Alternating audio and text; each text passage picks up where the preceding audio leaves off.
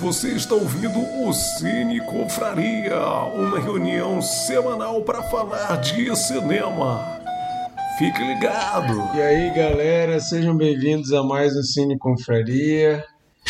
Nosso encontro semanal para falar de cinema, para falar de série, de música, falar da vida, falar mal dos outros.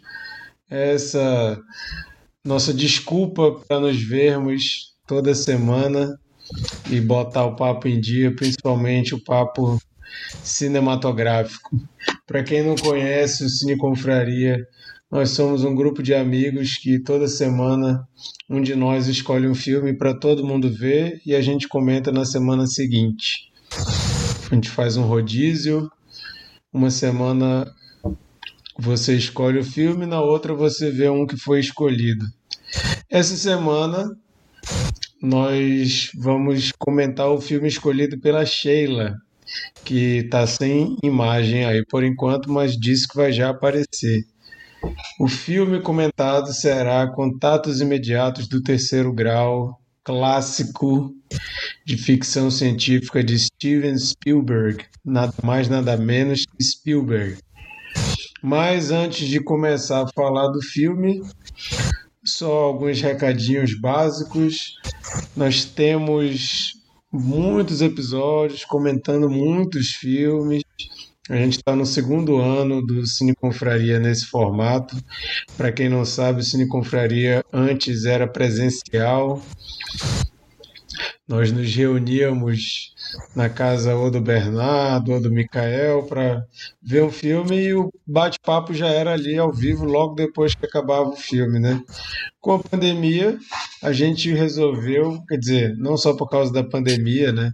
Hoje em dia eu não moro mais em Manaus, o Chico não mora mais em Manaus, e a gente começou a fazer esse encontro virtual aqui para todo mundo poder continuar se falando e comentando os filmes. Então a gente tem muitos filmes aí nessa fase pandêmica de lives, livecast, falando de cinema. Você pode dar uma procurada aí se você não acompanha a gente. E também sugiro que você acompanhe a gente pelo canal do YouTube. Se inscreva para ficar sabendo quando rolou alguma live, se você perdeu e acompanhando a gente no Instagram, onde a gente sempre avisa qual filme foi escolhido, coloca curiosidades, a gente divulga quais foram as dicas que a gente deu aqui durante a semana e vamos usar sempre lá também para dar qualquer aviso que seja necessário dar. Ouça como podcast se você não quer ver no YouTube, assista no YouTube se quiser ver a nossa cara e principalmente participe no YouTube ao vivo todas as terças às 22 horas, porque a participação de vocês nos comentários é o que ajuda esse bate-papo a ficar mais legal ainda. Mas sem mais delongas, vamos ver aqui quem não está vendo, só está ouvindo. Vamos saber então quem que está aqui hoje. Micael, dá tua boa noite aí para a galera. Boa noite, pessoal. Bom dia e boa tarde para quem é do podcast. E olha, se um dia eu avistar um OVNI e eles não tocarem cinco notas, eu nem fico para fazer contato, olha. Nem ligo. Boa. Bernardo. E aí, minha gente? Concordo com o Mikael. Essa musiquinha não sai da cabeça, cara. Sheila. Tá, tu tá no mudo.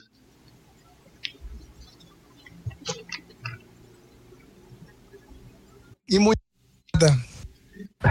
Sheila mostrando aí que está imunizada.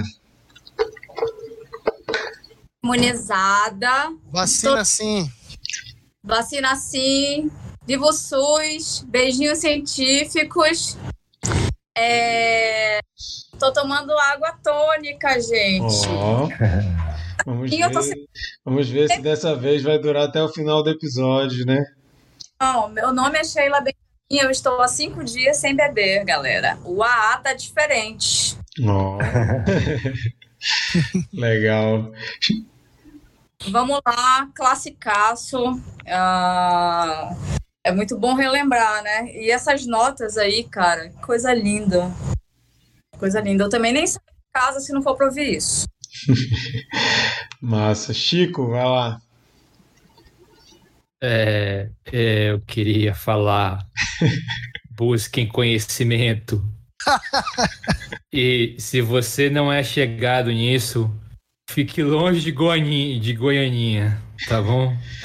É isso. Goianinha tem um, um bicho lá que não é muito.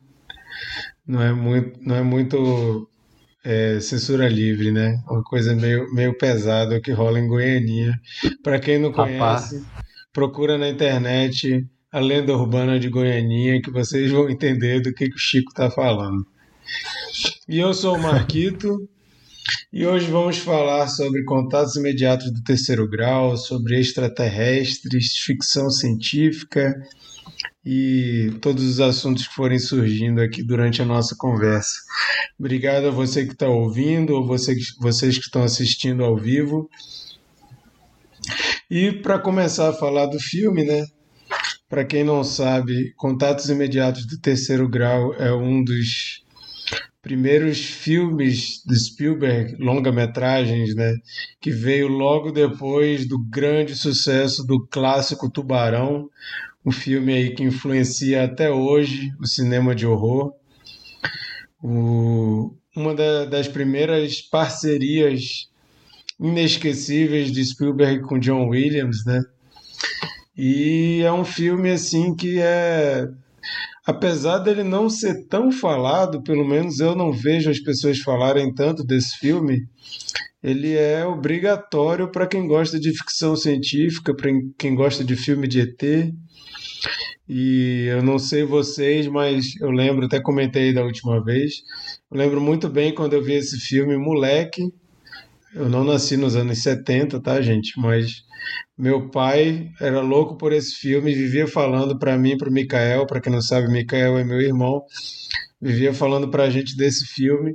Ele esperou a gente ter idade para se interessar pelo filme, alugou o DVD ou a VHS, não lembro o que que era, e botou a gente para ver. Eu fiquei fissurado por esse filme, achei maravilhoso e não tinha visto de novo desde aquela experiência, né? Então foi muito bom rever. É... Alguém de vocês também viu esse filme moleque? Ou viram já depois de velho? Moleque. Inclusive, eu vi no mesmo dia que viu.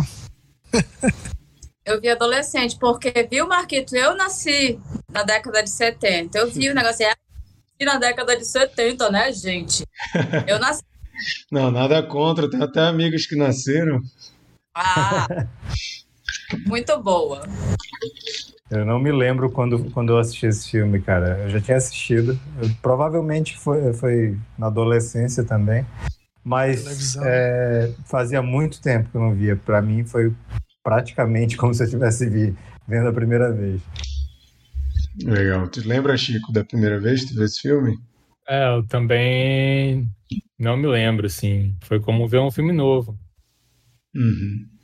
É, isso é legal tava... no cinema, né? A gente e, fica muito tempo eu, sem eu... ver um filme e quando a gente vê de novo é uma experiência nova.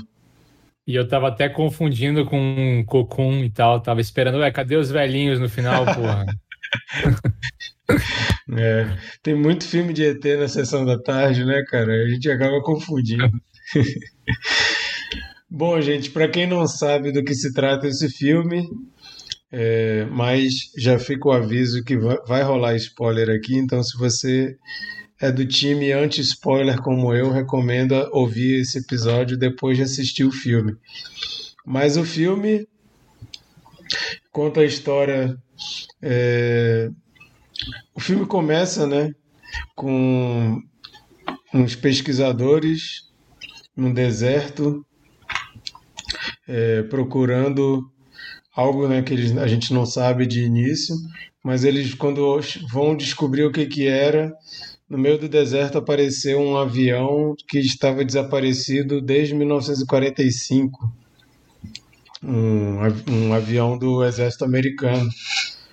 E eles entrevistando as pessoas que moram ali naquele deserto, é, os relatos parecem com algo sobrenatural, né? Vira um sol e, e o sol cantou para aquele senhorzinho lá e tal, e fica aquele mistério. E corta para uma família nos Estados Unidos, né? Com o Richard Dreyfuss sendo o pai. E ele tá naquela casa, né, aquele caos com três filhos, a gritaria, e ele parece ser um cara meio é, desajustado ali naquele esquema, naquele sistema, né? Eles fazem questão de a primeira aparição do Richard Dreyfuss já parece que ele vive numa casa meio caótica assim, né? Cada um gritando e tal, ele grita com o moleque, aquela confusão daquela casa cheia de menino. Pode falar, Chico. É que a primeira cena do filme eu até achei engraçado, porque é naquela neblina, né? E aparece as luzes, eu aí eu lembrei, caraca, já começa já aparecendo uma espaçonave, mas não é um carro, né? Chegando então. é. Aí o Richard Dreyfuss, ele trabalha, parece que mexendo com a fiação, né? Poste e tal. E aparecem uns controladores de voo vendo que apareceu um, um, um OVNI, né? Um objeto voador não identificado. Dois aviões veem aquela coisa que está ali no, spa, no espaço aéreo não sabem o que, que é, só dizem que é muito iluminado e não aparece no radar direito. E logo depois aparece que a, a cidade toda ficou sem luz e manda o Richard Dreyfuss e vê o que, que aconteceu. E é quando ele vê esses objetos voadores não identificados andando pela cidade e começa a ficar fissurado com isso. E o filme vai acompanhando a obsessão dele por esses objetos que ele viu, não só dele, como também de uma mulher com um filhinho, né?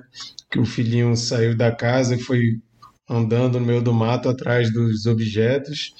E a gente vai acompanhando isso, né? Isso é mais ou menos o início do filme. Mas, Mikael, fala aí um pouco.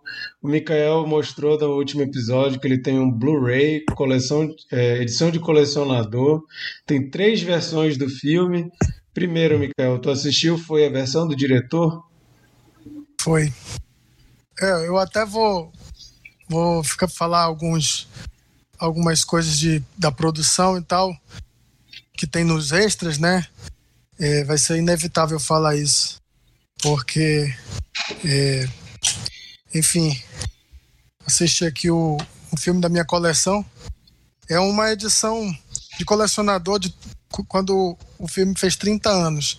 Essa questão da, das versões que o Marquinhos está comentando, existem três versões desse filme.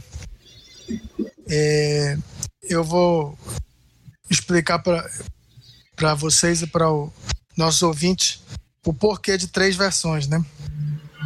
É, em 77, esse filme é da Columbia, né? Em 77, como o Marquito falou, o Spielberg estava na crista da onda. Ele, ele lançou Tubarão em 75. E ele disse que não teve problemas em relação a dinheiro. A Columbia não poupou esforços. Porém, ele teve outros tipos de problema, que era com a questão da data de lançamento. A Columbia queria lançar o filme em 77, em novembro de 77, e pressionou muito ele para isso. Por quê? Porque, na verdade, a Colômbia estava quebrada. Esse filme era praticamente ou, ou salvava a Colômbia ou acabava de vez, entendeu? E isso ele foi só entender depois. Pois então, ele teve que fazer um, o, o, entregar o filme rapidamente, mais rápido do que ele, do que ele é, imaginava, e ele não pôde fazer algumas sequências que ele queria. E aí, em 1980, eles relançam o filme, a, a Columbia dá mais dinheiro para ele, e eles refilmam algumas cenas. É, ele, eles lançam sob o nome Contatos Imediatos Terceiro Grau Special Edition. Porém, ele teve que abrir uma concessão. A, a, a Colômbia disse: Não, eu te dou o dinheiro e tu faz o que a cena que você quer. Mas você tem que fazer uma cena no interior da nave. Porque a Colômbia achava que o público queria ver isso. e o Spielberg não queria filmar isso. O que ele queria filmar, na verdade, é, são as investigações no deserto. Marquito já falou um pouco disso. Então ele, ele meio que disse: tá bom, não quero fazer, mas já que é a única forma de eu, de eu filmar o que eu quero, vou aceitar. Então ele fez essas cenas adicionais e o filme foi relançado em 80. Aí depois, né, no tu chegou a ver comemoração. Cenas? Oi? Tu chegou a ver essas cenas internas da nave? Sim. É, além, além de ter as três versões, ele tem um recurso que compara as três versões hum, através de sinais, sinais né? É, o que ficou e o que não ficou. Aí depois de anos e anos, é, é, aniversário de, de lançamento do, do filme, o Spielberg lançou o Director's Cut, onde ele tira as cenas da, da, é, da nave, dentro da nave, né? Quando o Richard Dreyfuss entra na nave, ele tira isso e deixa só as cenas do deserto, que ele que era a cena que ele queria no final das contas. Então, por isso que o filme tem três versões. E eu acredito que vocês viram a Director's Cut mesmo. Porque vocês viram é, essas cenas do, do François Truffaut no deserto, né? E não viram o interior da nave. Então Nossa, é isso só, mesmo. Só um adendo. Vocês não vão acreditar, mas a Monique apareceu nos comentários ao vivo. Opa! E isso é um sinal, porque a gente está falando de contatos imediatos de terceiro grau e eu queria que a Monique entrasse. Monique, por favor, entra na live agora que você tem acesso, porque você é a única de nós que já teve um contato imediato de terceiro grau em Varginha. Para vocês que não sabem, a mãe da Monique trabalhava em Varginha e era da polícia quando o ET de Varginha apareceu. Toda vez que ela conta essa música, eu boto a trilha sonora do Arquivo X de fundo. Por favor, Monique, entre na live para contar para gente. Mas o que ela escreveu aqui é que ela veio dar uma notícia que agora ela é amiga do Randolph Rodrigues e ela vai se candidatar à presidência porque agora ela é amiga do Randolph. Ah. Mas, Monique, não tem desculpa para você não entrar aqui agora no nosso, na nossa transmissão para contar a sua experiência dos contatos imediatos. Entre na live para Olha aí. O contato funcionou. Ó, oh, Monique oh. Aê. Que isso, gente. Depois. E aí, pessoal? Só, só os, somente os extraterrestres. Somente os extraterrestres para trazer a Monique para essa live, gente. Que cagada, eu nem, sabia, nem vi que era o negócio de alienígena, é um sinal. Tô trabalhando aqui, gente. E aí? E aí? É. Você aí? ouviu o chamado do ET e entrou. Ouvi. Gente, eu só vim falar Lula 2022. E... que agora eu sou muito amiga, conhecidíssima e muito próxima do senador Randolfo Rodrigues. Então, tô quase assessora, pode me chamar. que foi? Gente, o Yoda tá dando oi. Oh, que, que bonitinha. eu tô trabalhando, mas eu vim só dar um abraço. Em breve eu volto, que agora é mais fácil. Então, tá difícil, gente. Eu sou mãe de pet agora. Obrigado por ter atendido ao Valeu, comum. Monique. Se tu quiser contar, se tu quiser contar a história do de Varginha, tu volta aí depois, daqui a pouco. Me chama aí depois que esse caso é só para quem realmente é fã e fica até o final. Beleza. Ah. Olha aí. Vai, vai, ter, vai ter cena extra. Aí, ó. Pós-crédito. Pós-crédito aí. Tchau, gente. Falou, Tchau. Tchau. Mas então. Continua, Mikael, pode. Voltando. Não, então, só para. Queria né, dizer para vocês que tem essas três versões e por que que existem. Mas esse é um filme especial, cara, daqueles filmes especiais é, que resistem ao tempo e que a gente pode chamar de clássico, né? Jovem clássico, que é, é como o Pablo Vilaça chama filmes de 70 para cá, né? É, eu acho interessante que é o roteiro do também é do Spielberg, né? O Spielberg não é muito de roteirista, né? Ele é mais produtor, diretor, né? Mas nesse filme ele escreveu. E, e porque ele era um, um grande fã é, da temática, né? E ele incorpora algumas coisas como essa, essa ideia do, dos, dos alienígenas fazerem contato através da música. Ele, ah, ele junta duas coisas dos pais dele, né? Que a mãe era musicista e o pai era programador. Mexia com alguma coisa de informática, não sei se era bem programador. É, ele, então ele, ele junta fala duas no... coisas, a música de uma forma é, de tecnologia para fazer é, ele fala ele fala no documentário que a, que a ideia dele era, era que a matemática né é uma linguagem universal e que a música é matemática né? Uhum. então ele utiliza a, a música e, e, e bom ele tem do lado dele nada menos que John Williams né eles conheceram é, já no início da carreira do, do Spielberg e fez a trilha sonora de todos os filmes do Spielberg, tirando A Cor Púrpura, né? E ele diz que o, ele chegou na casa do John Williams e o John Williams deu é, 100 opções para ele, 100 combinações diferentes de cinco notas. Eu não sei se é 100 mesmo ou se ele exagerou aí o número, né? mas ele fala 100 combinações. E eles escolheram essa que se tornou icônica, né? É, é, alguns, algumas das coisas do Spielberg estão muito presentes nesse filme, né? A primeira questão dos pai, do pai ausente, é, que das daddy issues, né? Que o Spielberg teve problemas com o pai e até ele ele resolver isso, ele colocava muito esse, esse tema nos filmes dele, né? Então você vê uma mãe solteira, né?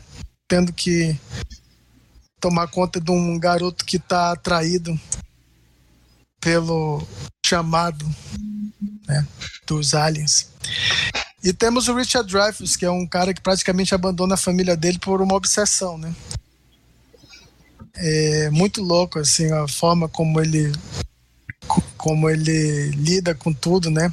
É, realmente acho, fica. O que eu acho interessante dessa parte do personagem do Richard Dreyfuss é a questão dele com a família é que não há nenhuma reconciliação, né? Isso é estranho para um filme um filme família. Mas é a questão do Spielberg mesmo. É. é ele ele ele realmente tinha um certo rancor do pai dele, que ele só foi resolver isso bem lá na frente, né? então ele coloca. Querem falar, é? Quem quer falar? Chico e a Sheila.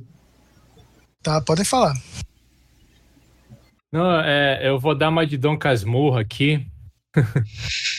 Mas na primeira vez que ligam lá pra casa dele, eu tive a impressão que a, que a esposa dele tava meio toda assim, com quem ela tava falando. Mas pode ser besteira. Não sei. Você, é... está, você está incitando que a jovem tinha um caso, é isso? Talvez, não sei. É, é, é porque eu achei muito. Achei que foi, foi. Assim, foi um pouco aleatório, assim, essa. Sei lá, dele abandonar e dar um beijinho lá na outra, sei lá.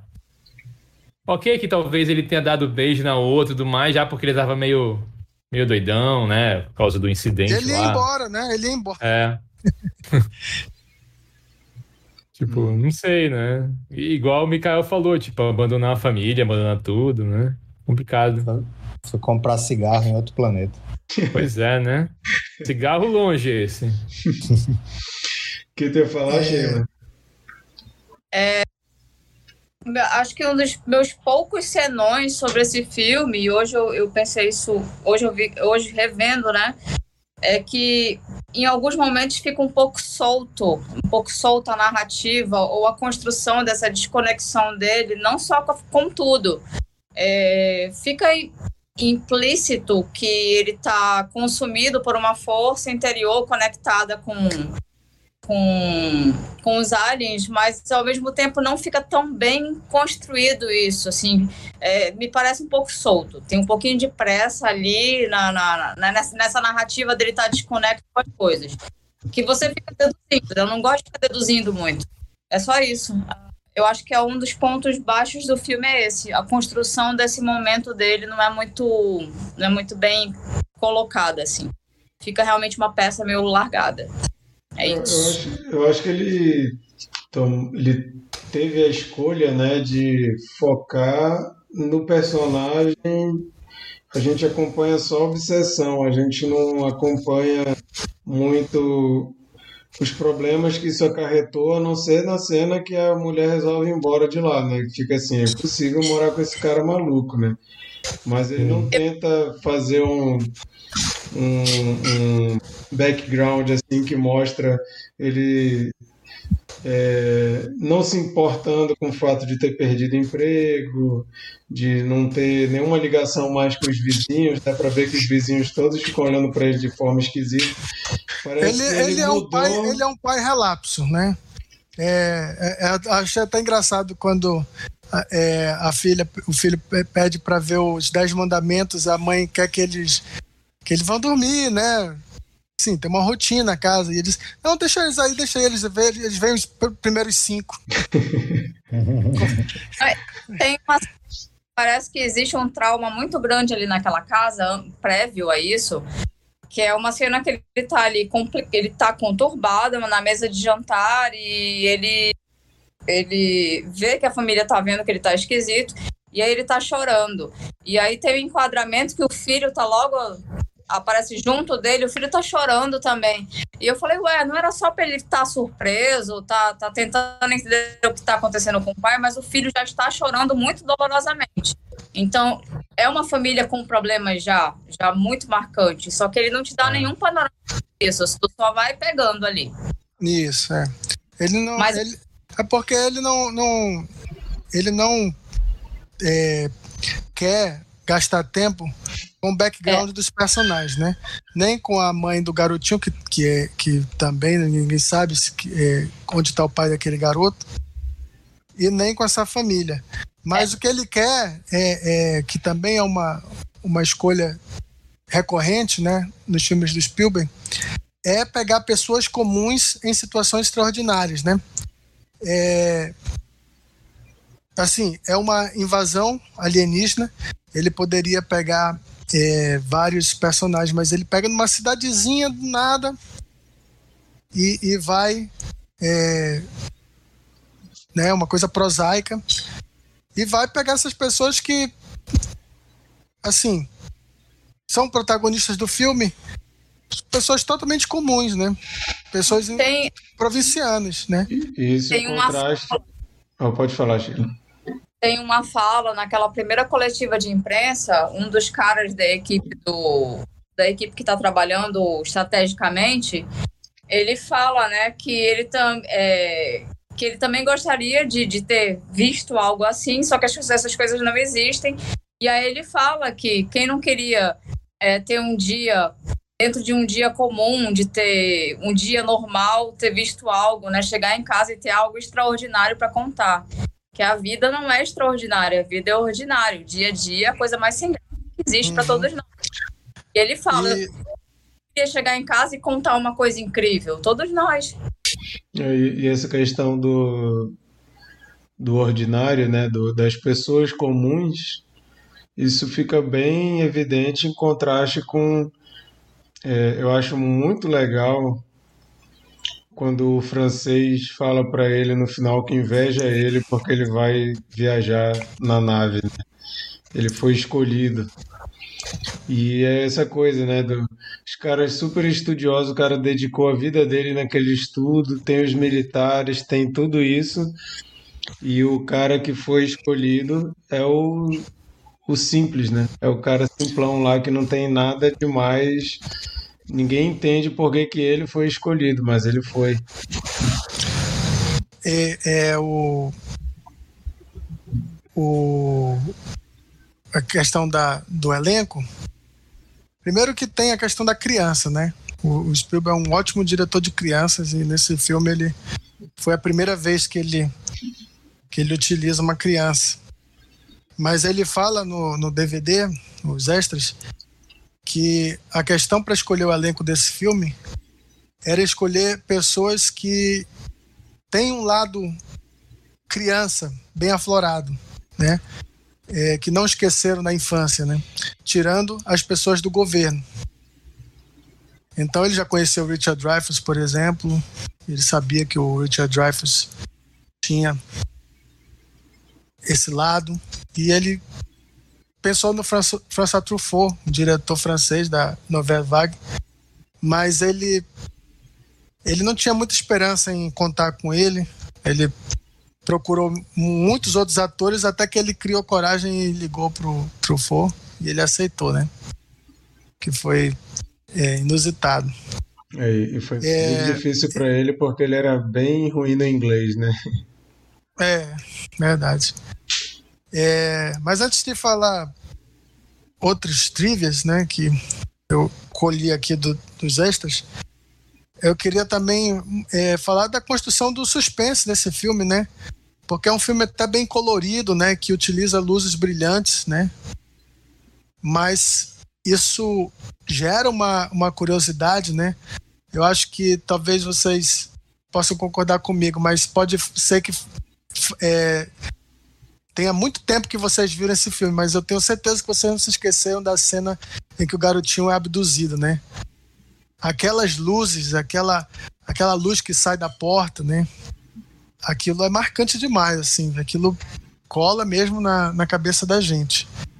É, eu acho legal, né? Porque geralmente o, a, o suspense é construído em sombras, né? Em, em contrastes e tal, e ele, e ele faz um, é, um filme bem, bem de suspense, né, né, nessas cenas principalmente, mas utilizando luzes brilhantes e luzes coloridas que, que são é, até então bem diferentes, né? O que, que vocês acham? Uhum. Achei que falar. É, uma coisa que me chamou muita atenção é porque, assim, é, você é apresentado a um universo alienígena, né? Você já sabe que é um suspense de alienígenas, não é um suspense de fantasmas, não é o sobrenatural, né? Não é isso.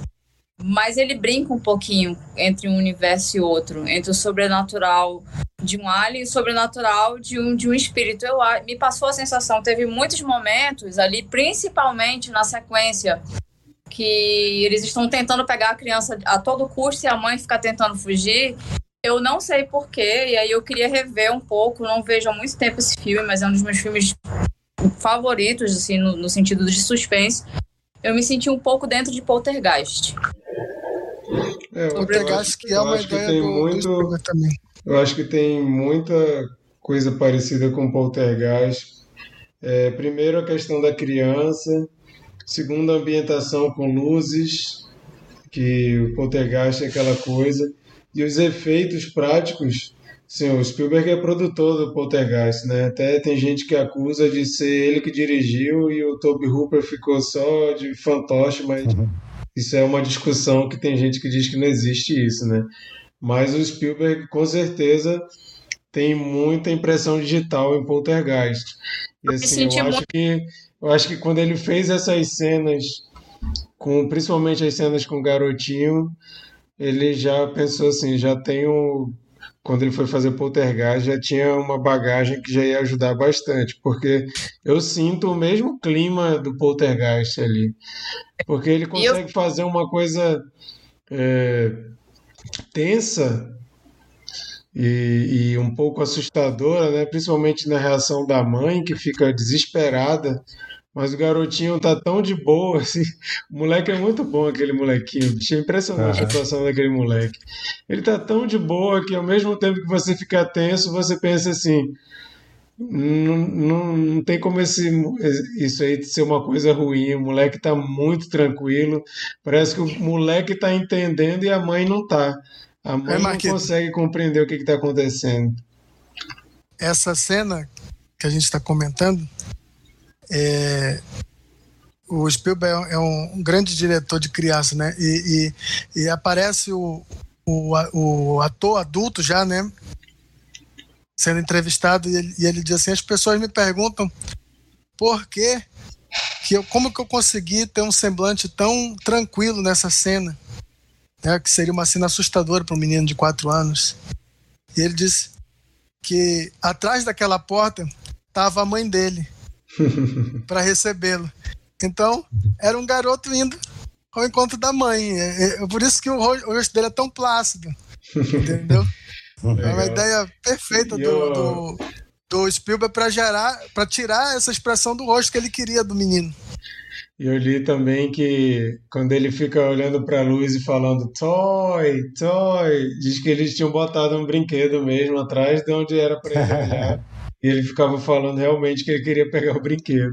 É muito legal essas coisas. Fala um pouco aí, Chico.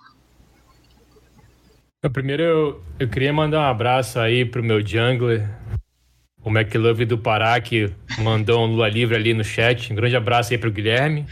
Lembrando que amanhã, ó, tá marcado o nosso LOL, vai ser quarta-feira, beleza? E sobre o filme, e, e, aqui denunciar que o Bernardo não quis entrar pro grupo do LOL. Até hoje a gente meio magoado com ele. É, beleza. é, é, é um filme bem legal, eu, eu gostei, assim, realmente não lembrava de muita coisa, né? Ele é um, ele é um filme que já, já dá para você ver algumas coisas do Spielberg, né? Algumas características dele, mas para mim, assim, ele não é um daqueles filmes assim do Spielberg que faz você se emocionar, né? Ele não tem muito esse lance do emocional. Ele é quase, quase um filme que acontece, mas não é. não, é... de modo algum. Eu acho que ele é quase o filme que acontece, assim. A, a Lari, ela ficou bem incomodada. Ela tava, nossa, esse filme tá chato, esse filme tá devagar. Eu tava entretido no filme, né? Mas ele tem uma, ele ah. tem uma narrativa um pouco mais lenta, assim, né? É um filme, né, da década de 70. Eu achei ele, ele também é um, um filme um pouquinho longo, assim. Mas eu gosto desse filme, eu acho ele legal. E... Ah, bom, é, é, é isso, né? Eu fiquei assobiando o filme todo, a música, tentando acertar o tom. O início é bem difícil porque é um tom mais baixo e é difícil acertar esse tom assobiando. Eu acho que você só consegue se você ficar, em vez de você assoprar, você puxar o ar. Fica a dica para quem tentou igual eu. Tentei né? agora, mas uh, eu não consigo notas muito graves. Mais ou menos isso. e. Bom, eu não sei muito o que falar do filme, assim. Eu, eu, eu também não me lembro muito de Poltergeist. Eu, eu lembro que quando eu assisti, eu tinha um medo do caramba desse filme. E vocês compararam e tal. Esse filme, o, o Contatos Imediatos, não me, não me deu medo nenhum, assim. É um filme que eu acho bem legal, a construção. E o que eu gosto muito desse filme é que ele não ele não se preocupa em explicar as coisas, né? E eu acho que isso dá uma grande graça pro filme. Ele não explicar as coisas, tipo, ah, o que, que os ETs vieram fazer, ou. Sei lá, e também é uma. É um, é um, é um, é approach diferente de como seria né, os ETs mantendo contato, porque a maioria dos filmes né, sobre extraterrestres geralmente fica aquele clima de guerra. De, ah, os mundos, os países estão se preparando, principalmente a Rússia. A Rússia vai atacar, né? A China vai atacar. Sempre é uma coisa assim. E, e o americano, não, calma, vamos, né? Botar planos quentes, vamos esperar e tal. Então esse filme não tem isso, isso eu acho legal, né? Geralmente, tipo, igual, igual a chegada. Que assim, esse filme é lógico, ele tem uma, uma influência um, né, maior do que a chegada mas entre esse e a chegada, eu prefiro a chegada, sendo bem direto. Apesar de eu ver que tem várias coisas da chegada que são bem parecidas de ideias do filme, mas eu prefiro a chegada. Desculpa, Sheila, eu prefiro a chegada. é, mas, óbvio, acho que não existiria a chegada sem contatos imediatos, né? Mas Exatamente. eu... O contato, o, o A Chegada, eu acho, putz, filmaço, filmaço. Mas, enfim. Eu não é sei um... se eu... Eu não sei se eu vou ficar preocupada com a nota que o Mars vai dar, ou se classificação é um filme que acontece Quase, é quase o filme que acontece. Por quê? É, é, é, porque ele tem um salto de tempo assim. Eu, eu não vou considerar essas cenas que ele vai pro. Que aparece no deserto como salto de tempo. Eu vou considerar só o tempo do personagem principal. Ele, ele só não segue uma, um, uma linha reta de tempo porque aquela, aquela hora que a, a mulher vai embora e ele tá doidão e, e constrói lá a montanha do, do, do, quarto dele, eu acho que ali teve uns dias ali de, de intervalo. Eu acho. Se não tiver, pelo menos eu tive essa impressão, né? Que tem uns dias de intervalo ali. Se não tivesse, seria, sei lá, três, quatro dias direto. Seria quase um filme que acontece. Quase. Quase. não que o filme que acontece seja só aquele em tempo real, não. É, é um filme que acontece. Né? É isso aí. Vai lá, Bernardo. Oh, não, não concordo com o Chico, porém eu entendo que ele, o, que, o que ele quer dizer, talvez. Eu acho que, que esse filme ele, ele cria base para muitos outros filmes, né? De fato. Inclusive, é, é, é, um filme que cria toda uma atmosfera para um filme que, que, que vem depois né? do, do, do, do do próprio Spielberg, que é ET. Eu acho que esse sim consegue ser um filme mais. É, com, com, dramas mais humanos, mais profundos, assim, sabe? Sim. E eu é... acho que. Fala aí, Mikael. É interessante tu falar isso, né? Porque o Spielberg diz que quando ele está escrevendo o roteiro, primeiro que ele escreveu é, é, ao contrário, ele escreveu primeiro a cena final, depois ele foi pensar no desenvolvimento né, do, da história. Uhum. E ele disse que em algum em dado momento ele pensou em um em um dos aliens ficarem, tipo como estabelecer um intercâmbio. E ele ficou muito tentado a escrever isso. E ele Cara. recuou e, e ele e foi semeadura para ele escrever o ET. Ele, vários... ele queria, ele queria uhum. que um ficasse, entendeu? E, e, e ele, e uhum. no, no, assim, no, é, no final ele escolheu não fazer isso, mas ficou com a ideia que veio a ser o ET. Eu é, fiquei. O ET é o spin-off aí.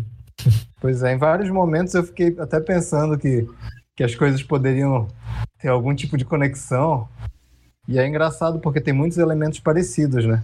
A própria família dele, a família do ET é, é uma família que o pai não está e é justamente duas crianças, é, dois meninos, uma garotinha e a mãe, né, que moram sozinhas. É. Moram Como sem se o pai, pai tivesse sido abduzido.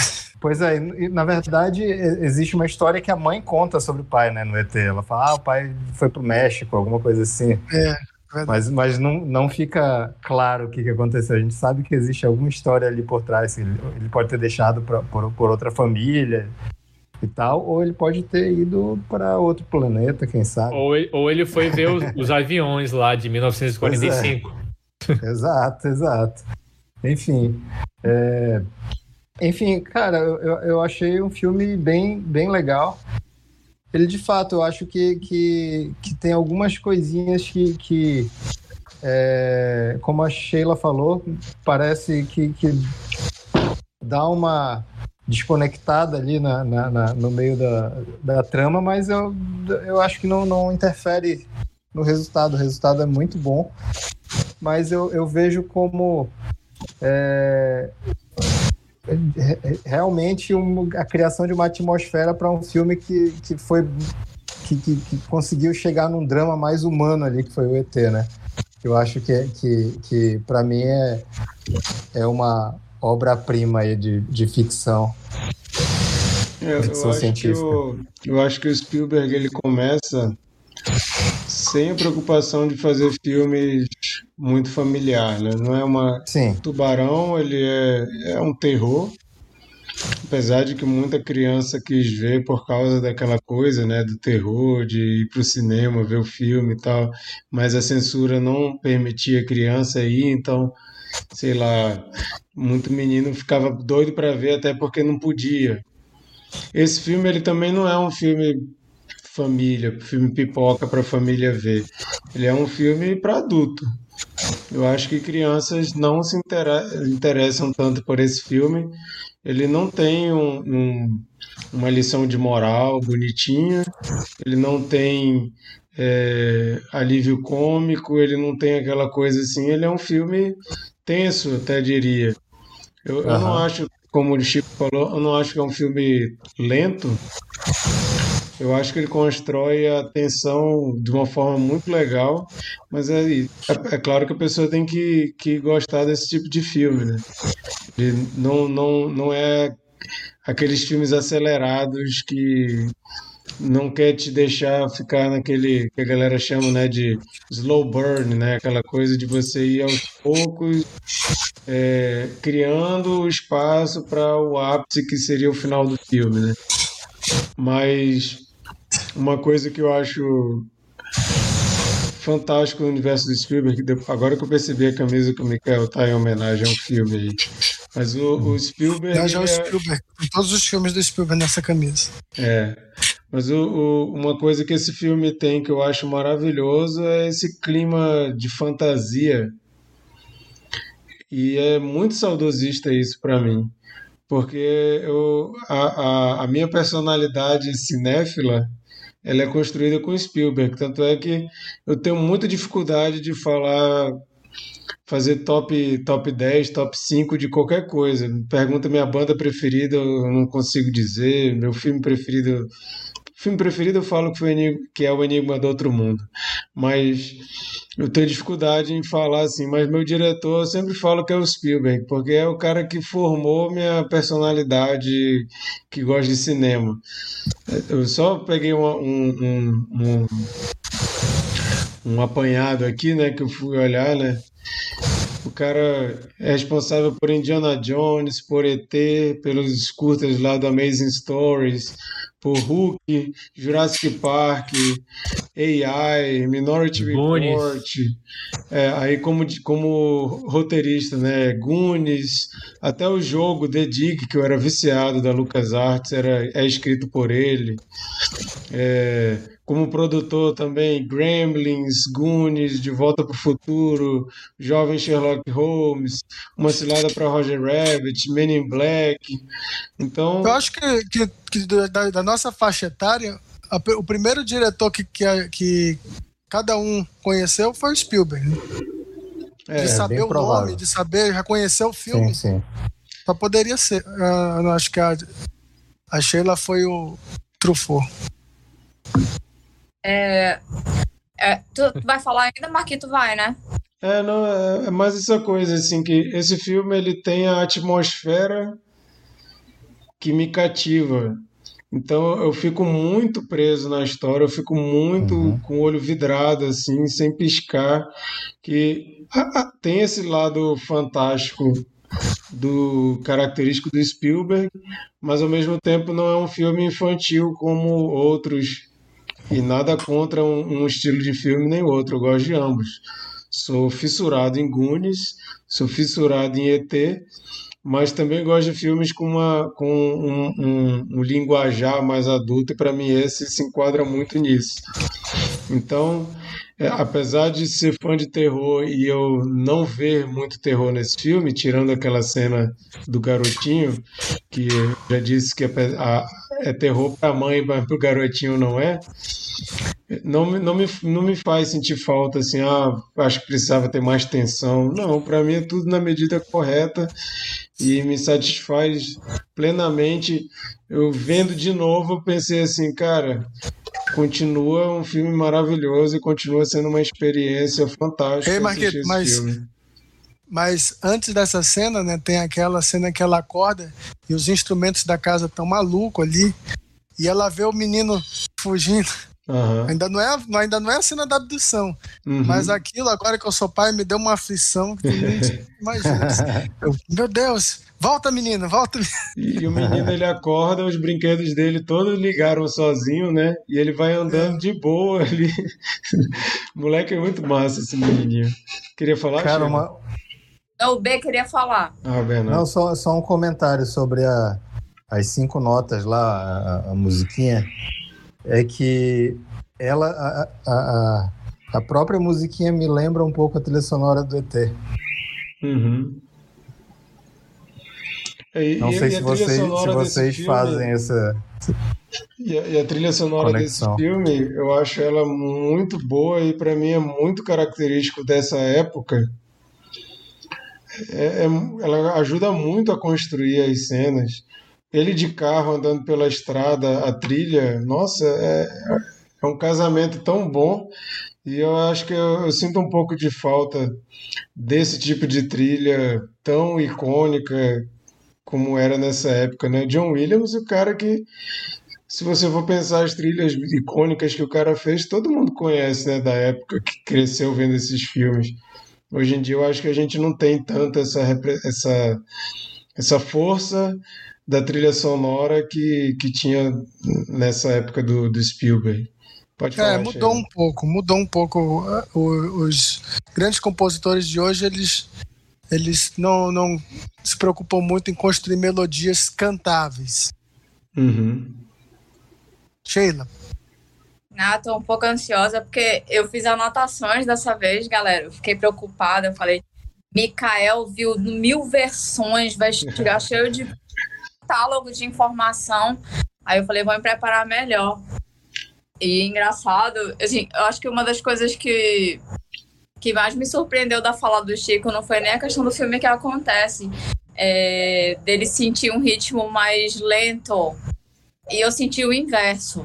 Eu acho que, assim, para fazer essa narrativa fantástica, né, como o Marquito bem colocou, é uma história que traz muita. É uma, é uma história fantástica, né? É, é um contato com, com aliens, né? De, dessa magnitude mundial. E para fazer essa narrativa, ele trabalha com poucos recursos, né? Ele trabalha muito com a música, e não só as cinco notas, mas a trilha original toda é grande, é tudo muito grande. É como você está ouvindo fantasia da Disney. Né? Tem, ela tem um ritmo crescente, ela, ela, ela tem sempre notas mais, mais, mais graves, mais rápidas, e ele conta com essa trilha e conta com luzes. Né, é, para assim, fazer o recurso de, de uma narrativa de ficção científica, ele conta com esses dois instrumentos.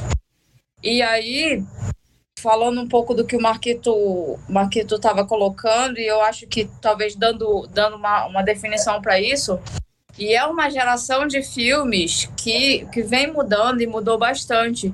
Eu acho que o Spielberg, assim como outros diretores, é...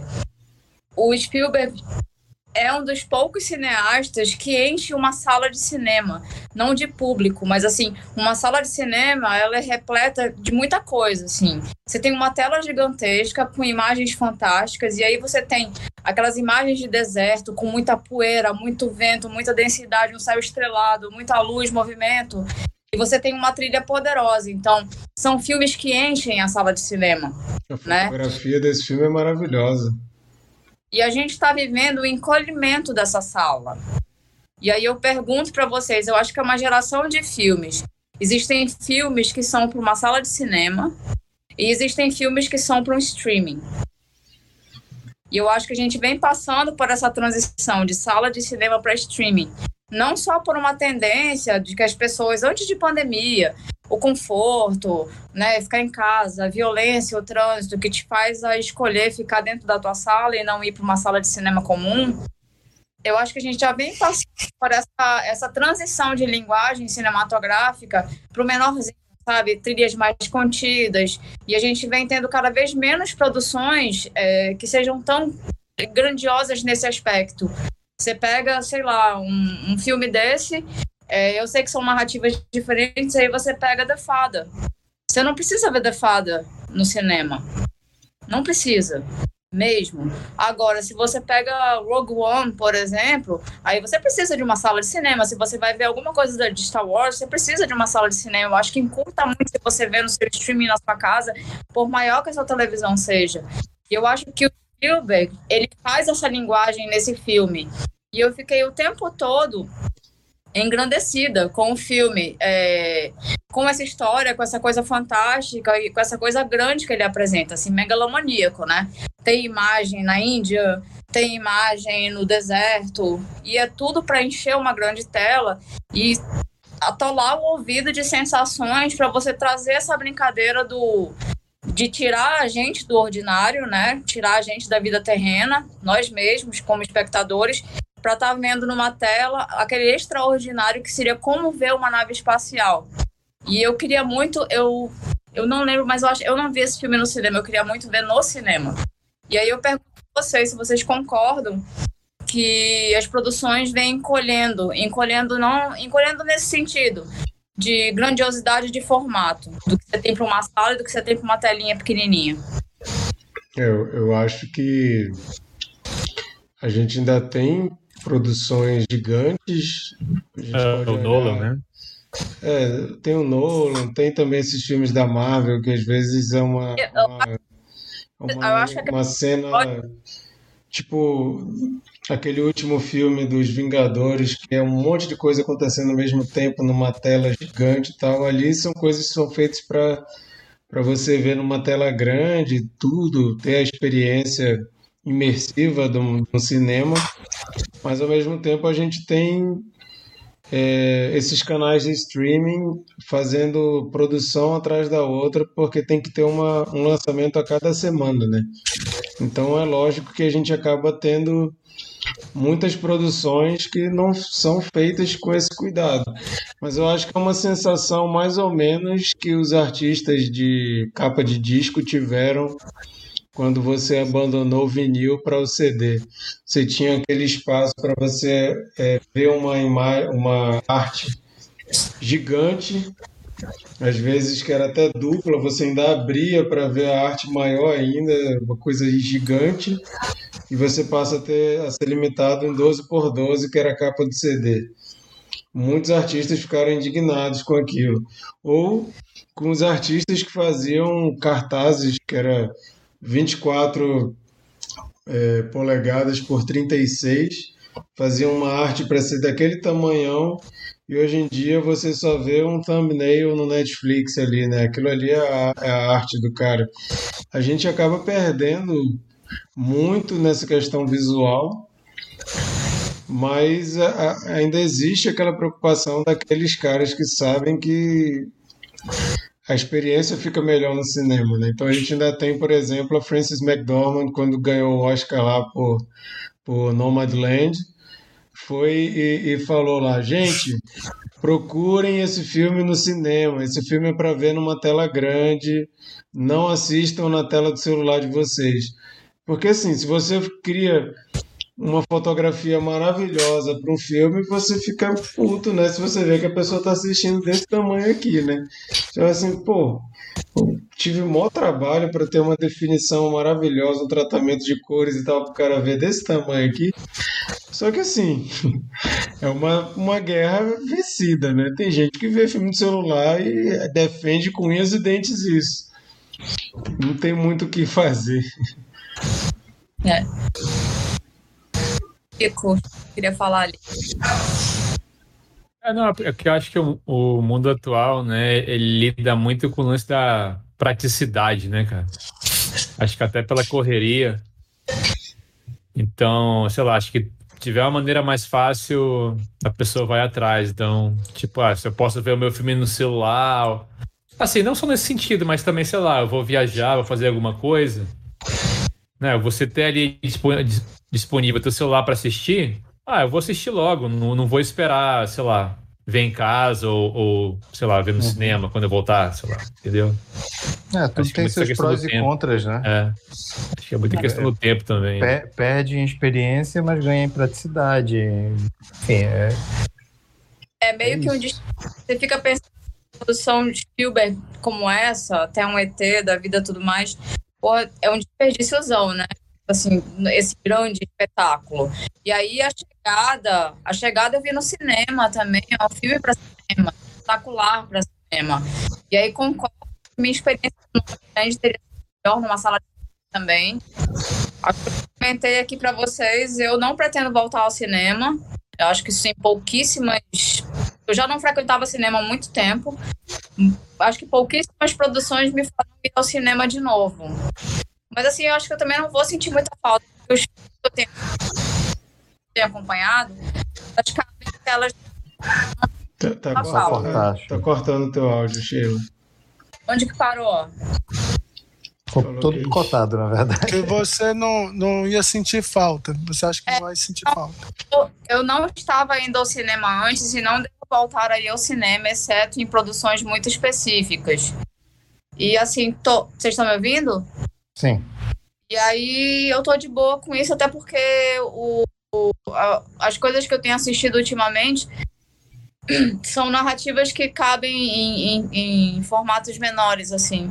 A menos que tenha alguma coisa muito especial me faça ir ao cinema. Mas me deu o saudosismo desse tempo, embora eu não volte para ele. É. E só, só mais uma coisinha sobre a experiência Spielberg nesse filme. É muito legal, eu pelo menos acho muito massa quando eu vejo efeitos práticos uma era pré-computação gráfica que não fica uma coisa assim, nossa, parece um stop motion, negócio mal feito. Não me causa essa sensação até hoje. E são coisas que são muito inventivas, né? Tipo aquela nuvem que vai andando, que vai se mexendo. Se você for pesquisar como eles fizeram aquilo, era muito incrível como eles fizeram. O visual da nave mãe no final, também a, a, a inspiração que o Spielberg teve para criar aquela, aquele design e fazer aquilo é, funcionar e a mescla de cenas para fazer aquela fotografia maravilhosa deles do no final daquela estrada e, os, e a, as luzes vindo. São umas coisas muito incríveis para uma época em que você não tinha computador. E eu li que o Steven Spielberg cogitou usar computação gráfica.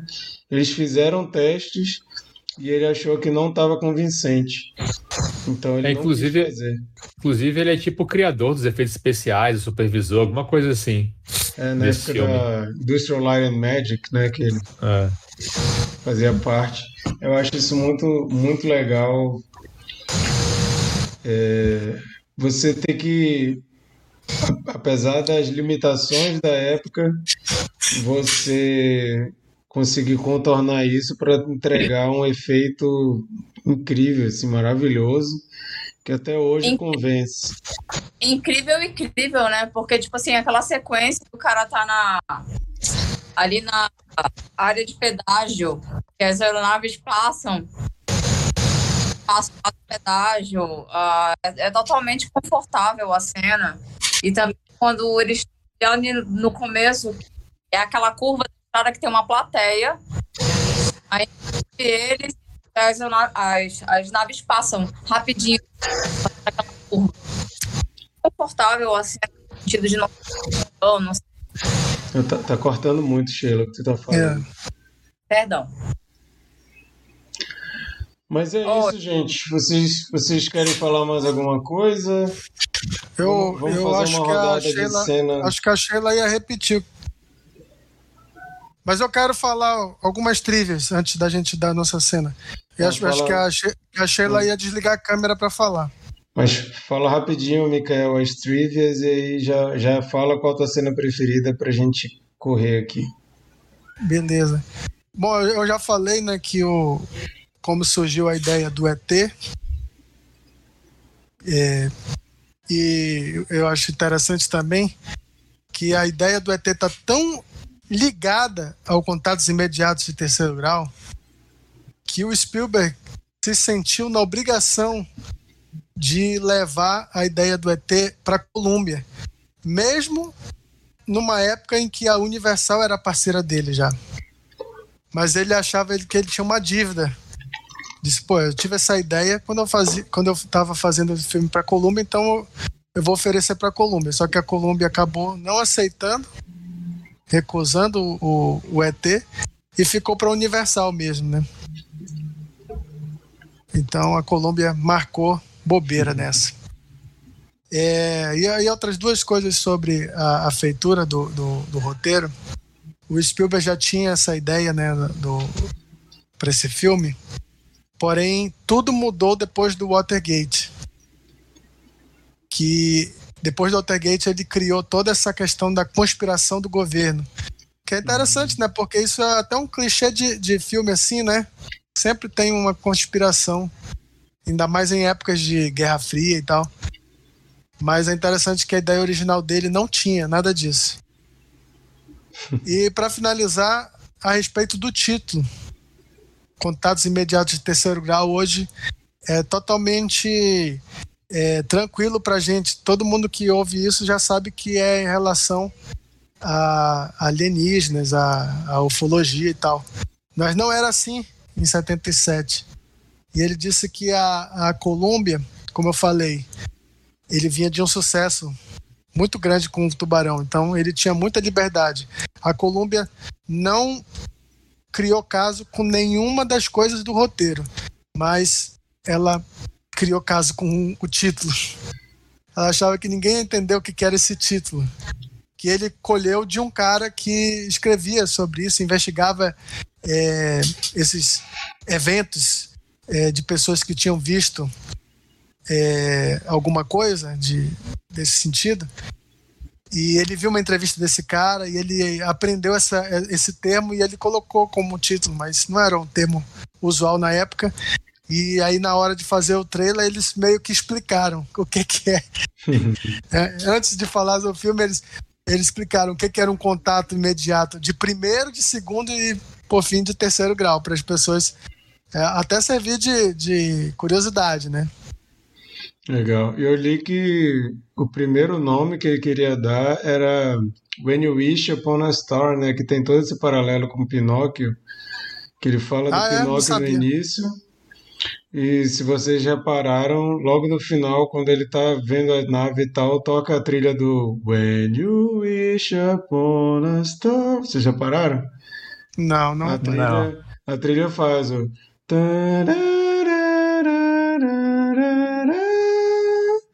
Aí eu, caramba, que massa, eles estão fazendo paralelo com Pinóquio, porque ele faz o desejo, né? Tem o desejo de, de ser levado, né, pelos ETs.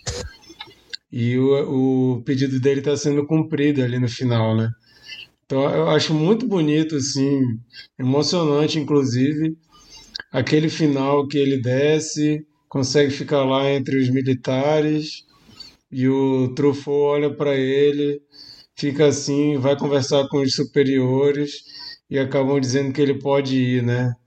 Eu, eu acho muito bonita essa, essa cena, mesmo sendo triste a desconexão com a família que ele vai deixar para trás, mas ao mesmo tempo já, já, já era ali, né? Mas é ele realizando o sonho o sonho dele, né, de, de viajar ali e tal.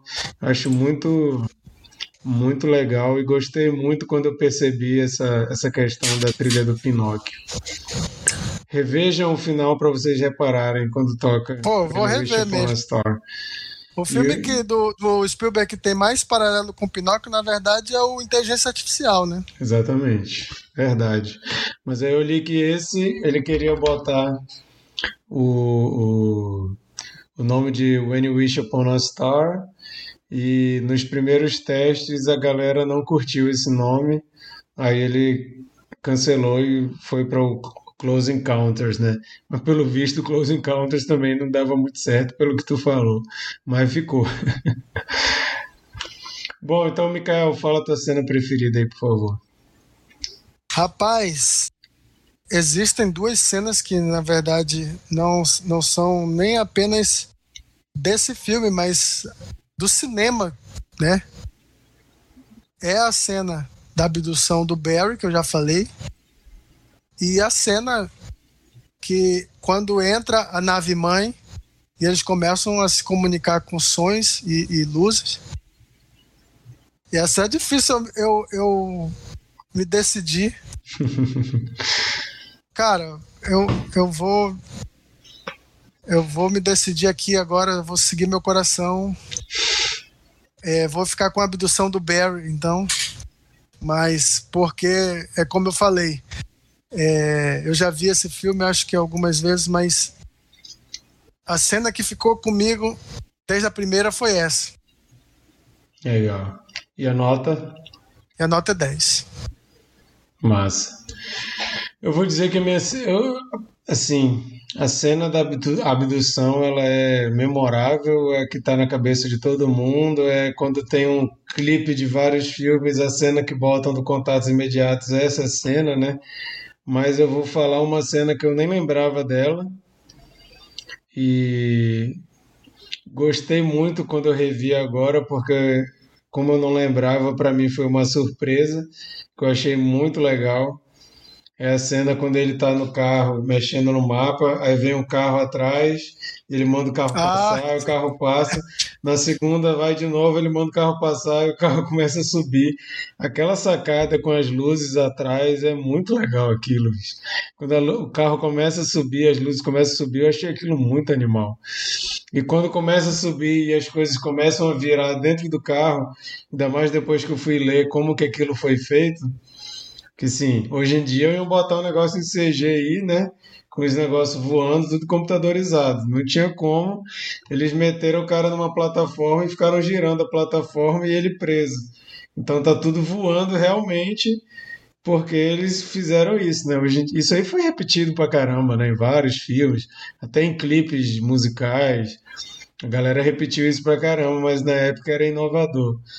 E assim, a cena eu já achava maravilhosa, ver como foi feita, achei maravilhoso também.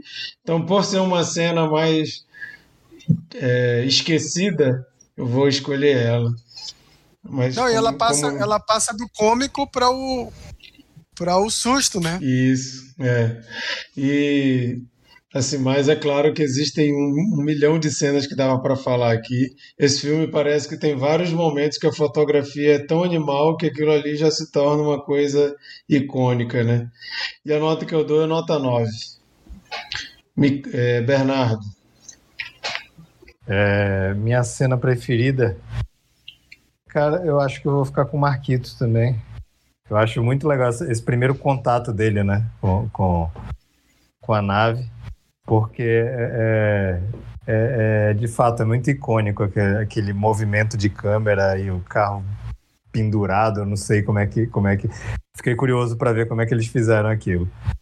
Mas tem uma tem uma outra cena que eu acho legal pela fotografia, assim que é quando eles estão na Índia e aí eles a galera tá cantando lá o, o, o as, as cinco notas, né? Aí de onde vocês ouviram isso? Aí só, só aparecem os braços assim para cima. Acho, achei bem legal aquela fotografia. É, muito massa. Vou mandar um abraço aqui para a Raíssa e o Tavinho, Luiz Gustavo, meu amigo que entrou aqui, que escreveu que os filmes de ET são os melhores e disse que dá nota 10 para esse filme. Tá registrado aqui. Também gosto muito de filme de ET, o Tavinho. Vai lá, Chico. Eu não dei minha nota, cara. Ah, é, foi mal. Vocês não querem nem ouvir minha nota? Antes que tu fale 5. Não, minha nota é 8. Mas. Vai lá, Chico. Cara, minha cena favorita. É... Ah, eu vou falar uma cena diferente. Acho que uma cena que eu gosto muito é quando aparece aquela nave enorme e tal. Que eles ficam lá olhando, a nave respondendo ao, ao som. Aquela, aquela, aquela cena é muito bonita. Né? E também me, me lembrou o, a chegada, por causa dessa comunicação e tal, essa tentativa de comunicação. E a minha nota ah, deixa eu pensar. Pela importância e influência, 10. Pelo filme em si, deu assim, ó, eu gostei muito do filme, achei ele 8. Então faz a média, 9. Não, oito. Fica no oito mesmo. Acho que trapaceou nessa, mas tudo bem. Vai lá, Sheila. Minha cena favorita é toda a sequência da abdução do Barry. É maravilhosa. Assim. Foi uma cena que me levou para um outro filme maravilhoso, que é Poltergeist, então me senti muito bem nela. É... Ah, e, e, falando no Barry, Sheila, ah. quando, quando o, o Barry é, volta entre todos aqueles aquelas pessoas desaparecidas, é legal que o, o, o Spielberg usa a silhueta, né? E você já sabe que é o Barry na hora, e você já fica meio que, caramba, ele, ele, ele tá, tá, é o Barry, vai voltar pra mãe dele e tal. Legal. Eu só, fiquei, eu só fiquei na dúvida se, ele, se esses ETs planejaram em todos os países ou se eles só queriam abduzir americano mesmo, porque só apareceu americano ali, né? É verdade. Não, vai ver, eles vão descer em cada país e devolver a galera só do país. Assim. Inclusive igual, no Brasil igual foi Varginha. Tem né? logística lá, meu amigo. É, falando em Varginha, vai ter a história de Varginha ou não? Chama Monique, ela aí. A Monique tinha que entrar, né, pra, pra contar a história. Ela tem, ela tem até o final do, do, da, da, do live aqui pra entrar. Tá. Chega Chama aí. ela aí. Chama ela aí, que eu quero escutar essa história.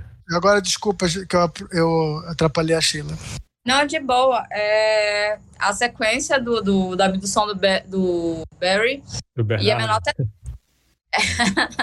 a minha nota é 10, não poderia ser outra, assim. É um filme icônico demais, assim. Lindo. Beleza, vamos fazer então uma rodada de dicas da semana bem rapidinho, que o tempo está correndo. Não vamos nos estender muito nisso. Enquanto isso, eu vou ver se a Monique vai voltar para contar a história de Varginha.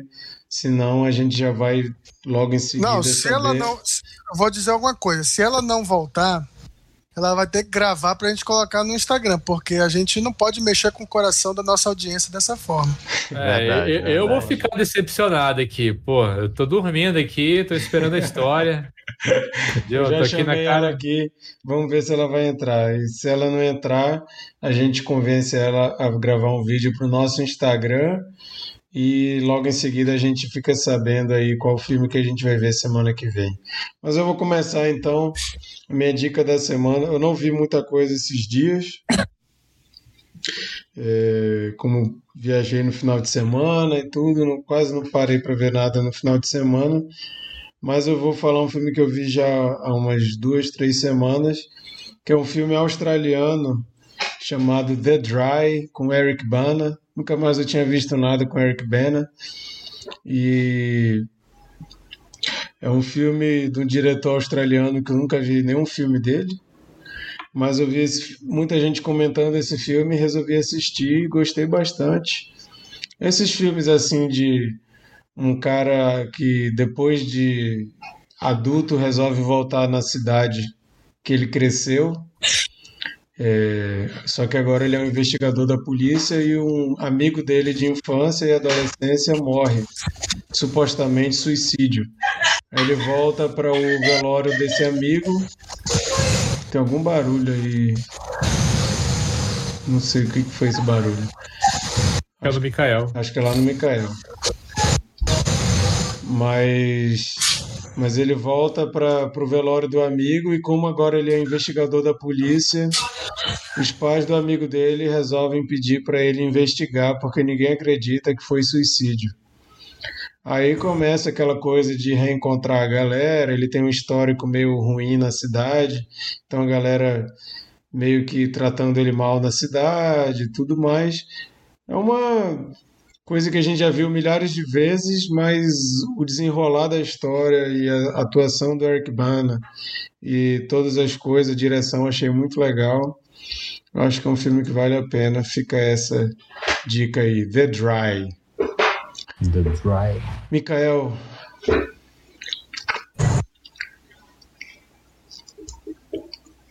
Minha dica é uma série de comédia que somente para quem é órfão de Silicon Valley. É uma série da Apple TV Plus. Chama Mythic Quest, Raven's Quest. é uma sitcom de workplace, sabe? É, mas se situa no, numa empresa de videogame e tem aquela coisa da, do problema que é, toda, toda hora tem um problema para ser resolvido, tem personagens excêntricos, tem a cultura nerd toda. Por isso que eu falo que ela é para os órfãos de Silicon Valley. Mas é tão é... boa quanto Silicon Valley? É, até eu, eu, acabei de ver a primeira temporada agora e eu ouso dizer que está no mesmo nível. Ela vai crescendo, na verdade. É, o piloto você, você acha legal e aí, conforme vai passando, ela vai engrenando, sabe? É, e ela fez dois episódios na pandemia, incorporando o assunto, né, para a, a trama da série, que são episódios maravilhosos, entendeu? É, o elenco é inusitado também, é, é embora a maioria dos atores é, não sejam conhecidos por mim. É, o, o, ator principal, Rob McElhenney, eu não, não conhecia, é, mas sei que é, os criadores dessa série são os mesmos de, de It's Always Sunny in Philadelphia, que eu nunca vi. Mas se for tão boa quanto a primeira temporada dessa, vou até pensar em ver. Mas assim, a, a, a, entre tantos atores que eu não conheço, tem dois é, que eu conheço, que um é o Danny Puri, do, que é o mais conhecido como Abbott do Community, e ele faz um personagem um pouco diferente do Abbott, mostrando que ele não, não, não, não vai se repetir. É, e, o, e o mais inusitado, F. Murray Abraham, que é o Salieri de Amadeus, né? Ganhou Oscar, inclusive. E ele tá nessa série nerd e você pode pensar que ele vai ficar é, deslocado, né? Mas ele realmente está deslocado e essa é a graça, assim, da, da piada, né?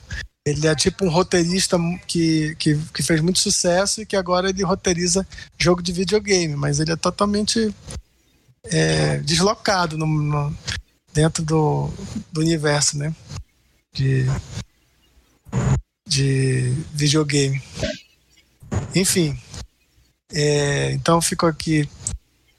É, não sei, mais uma vez eu vou dizer que ninguém tem acesso à Apple TV Plus, né? Praticamente ninguém que eu conheço. Mas tem muita série boa lá, gente. É, assim, eu não, não entendo como que eles investem tanto e não fazem uma divulgação, não fazem marketing, entendeu? E eu, eu já quase... tenho. Eu, eu, já tenho essa, esse serviço já há um ano e, não, e nunca tinha parado para ouvir para ver essa série. Entendeu? Já começou a segunda temporada, inclusive. Inclusive, quase a minha dica ia ser do Apple TV também, que é a Lizzie's Story com a Julianne Moore, que é inspirado no, no livro de Stephen King, que eu gostei pra caramba. Tô assistindo a série, até agora a série tá boa, eu fico assim, pô, eu não vou indicar a série no meio, que no meio ela pode ficar ruim, a galera galera quando adapta livro é bom de estragar o negócio no meio, né? Então vou deixar para indicar só quando acabar a primeira temporada. Mas é da Apple TV também, a produção maravilhosa com a Julianne Moore e o Clive Owen. Mas vai lá, Bernardo. Gente, só uma dúvida. Quem, é, quem tem produtos Apple tem, tem Apple TV ou, Sim, ou vocês... É não, é, eu, eu só tenho Apple TV porque minha esposa comprou um iPhone. Ah, sim, olha aí, Sheila, tu não tem não? Eu vou providenciar, cara. De vez em quando alguém me fala isso, eu nunca vou atrás. Tu comprou um iPhone recente. Eu, eu, é... eu, uso, eu uso no mercado paralelo. Eu não tenho acesso, não, que meu celular é Xiaomi. De repente a Xiaomi pode lançar o streaming dela também. Pois é. Ó, Assisti altas é, novelas chinesas, né? Vai lá, é, Então, esses dias eu assisti um filme que eu achei bem interessante. é, chamado She Dies Tomorrow. É, acho que em português é Vou Morrer Amanhã. É bem interessante, não é aquele super filme, mas ele tem umas paradas é, bem, bem legais. Tem uma é, música, basicamente... a música fica na cabeça durante fica. um mês. Inclusive, é, o começo do filme ele tem, é, é estranho, tem uns cortes muito estranhos, assim. Ele tem uma pegada de filme de, de arte, mas ele não é bem isso, não. É, resumindo, o filme ele conta é meio que uma corrente é, em que as pessoas vão, vão começando a entender a finitude da vida, assim, sabe? É meio meio ah, uma, uma, minha, uma mulher do nada ela começa a se sentir super ansiosa, meio mal, porque ela, ela fala, ah, amanhã eu vou morrer. E aí ela fala isso para uma amiga dela, e aí a amiga dela fala para ah, deixa de besteira e tal, aí vai para casa dela e de repente a amiga dela começa, eu vou morrer amanhã. Aí isso vai passando de, de pessoa para pessoa, é, com quem elas vão entrando em contato. E aí vai acontecendo muitas coisas assim estranhas, sabe? Vai criando uma onda de, de, de sinceridade em algumas pessoas. De, de, e, e, outras pessoas já, já vão para a parte mais de depressão, de ansiedade mesmo. É bem, é bem interessante, cara. Não, como eu falei, não, não é um, um super filme assim, mas é interessante por, principalmente porque parece ter, ter sido um filme super baixo orçamento, assim. E tem um, e tem uma, um elenco até conhecido, assim, né? Um, um, ator ou outro, assim, que faz às vezes até uma ponta, assim, algo rápido, mas gente bem conhecida da, é daí. Um, é um filme bem interessante, mas também é, é um filme bem lento, né? Não é qualquer é. um vai gostar, não. Pode ser. Entra, pode entrar na categoria aí do filme que acontece. vai lá, Chico, dá a tua dica também. É, a, a minha dica é uma série que eu maratonei aí, que a Lari viajou no final de semana, eu fiquei sozinho. E aí eu maratonei uma série original da Amazon chamada Red Oaks. É uma série que parece você está vendo um filme Sessão da Tarde, anos 80, estilo, sei lá, Mulher Nota Mil, Sem Licença para Dirigir, filme meio John Hughes. É um filme, é, é uma série bem legal, tem só três temporadas. E, e a trilha sonora é muito boa, eles, né, muitas músicas dos anos 80, mas eles tentam sair um pouco do óbvio. Tem até um episódio que eles é, é, homenageiam alguns filmes dos anos 80. Tem, se você prestar atenção, tem algumas coisas de cenário, de roupas, sei lá, que eles também botam referências a outros filmes, é legal buscar isso. Mas a história da série é, é um garoto, né? Um jovem adulto que está na faculdade, dos seus 20 e poucos anos, ele também tá indeciso do que fazer. O pai dele, que é contador, quer que ele vire um contador para trabalhar com ele. Quanto que ele está indeciso, ele, ele meio que quer. Ele gosta muito de cinema, de filmes, ele gostaria mais de para essa área de cinema, né? E aí a história se passa num clube chamado Red Oaks, que é um clube de pessoas ricas, que é onde ele trabalha nas férias de verão para juntar um dinheiro. E lá também trabalha outras pessoas, né, que são amigos deles, tem uns personagens bem caricados. É uma série bem divertida, eu gostei, assim. Quem quer ver alguma coisa estilo Sessão da Tarde, nos 80, eu recomendo aí. Red Oaks na Amazon Prime. Legal. Sheila. Oi, é, eu não vi, eu vou ver. Eu não sabia que tinha material da Netflix. É, é, acho que é Elise Matsunaga, Once Upon a Crime. É, não sei se todos lembram, é a moça lá que matou o marido, esquartejou e saiu do apartamento em Malas. É, eu tô muito curioso. Oi? Ele era um grande empresário, né? Qual era a empresa dele? É, eu acho que era da MAG, não sei, uma coisa assim. Acho que era MAG ou MAG, não sei, não lembro. Ah, Yoki, não sei, uma coisa Yoki, assim. Yoki, acho que é Yoki. É, é. É, eu tô Sempre muito... como pipoca deles. eu tô muito afim de ver esse, essa série, porque é um, é, um, é um daqueles crimes que eu. É, é, eu não tô dizendo que ela é inocente ou que ela é um anjo, mas a impressão que eu fiquei da narrativa que foi feita sobre esse crime é que muito foi classificado, julgado e taxado por ela ter uma. pela história de vida dela anterior e por ser mulher e etc. Então eu acho que tem alguns pontos a mais nesse crime que não foram falados da melhor forma. Não sei se essa série traz algum tipo de. Estou muito curiosa por esse ponto. É uma história que eu quero ver com mais detalhe. Eu acho que a cobertura foi muito enviesada. É, e o legal que é o depoimento dela mesmo, na entrevista dela, né, na série. É, eu, eu não tenho certeza, eu não sei se vocês assistiram curta, que é maravilhoso, que chama Quem Matou Eloá. Eu já. Eu acho que no curta Quem Matou Eloá se fala por alto sobre a cobertura da imprensa e algumas uhum. coisas. E da maneira como ela foi colocada nesse crime por ser ex-prostituta, se não me engano, e uma mulher assim. E eu quero dar uma olhada com um pouco mais de carinho. Acho que tiveram alguns atropelos nesse caso por esse viés aí. Legal. É. Bom, gente, essas foram as dicas e agora a gente vai saber qual filme que a gente tem que assistir para comentar semana que vem.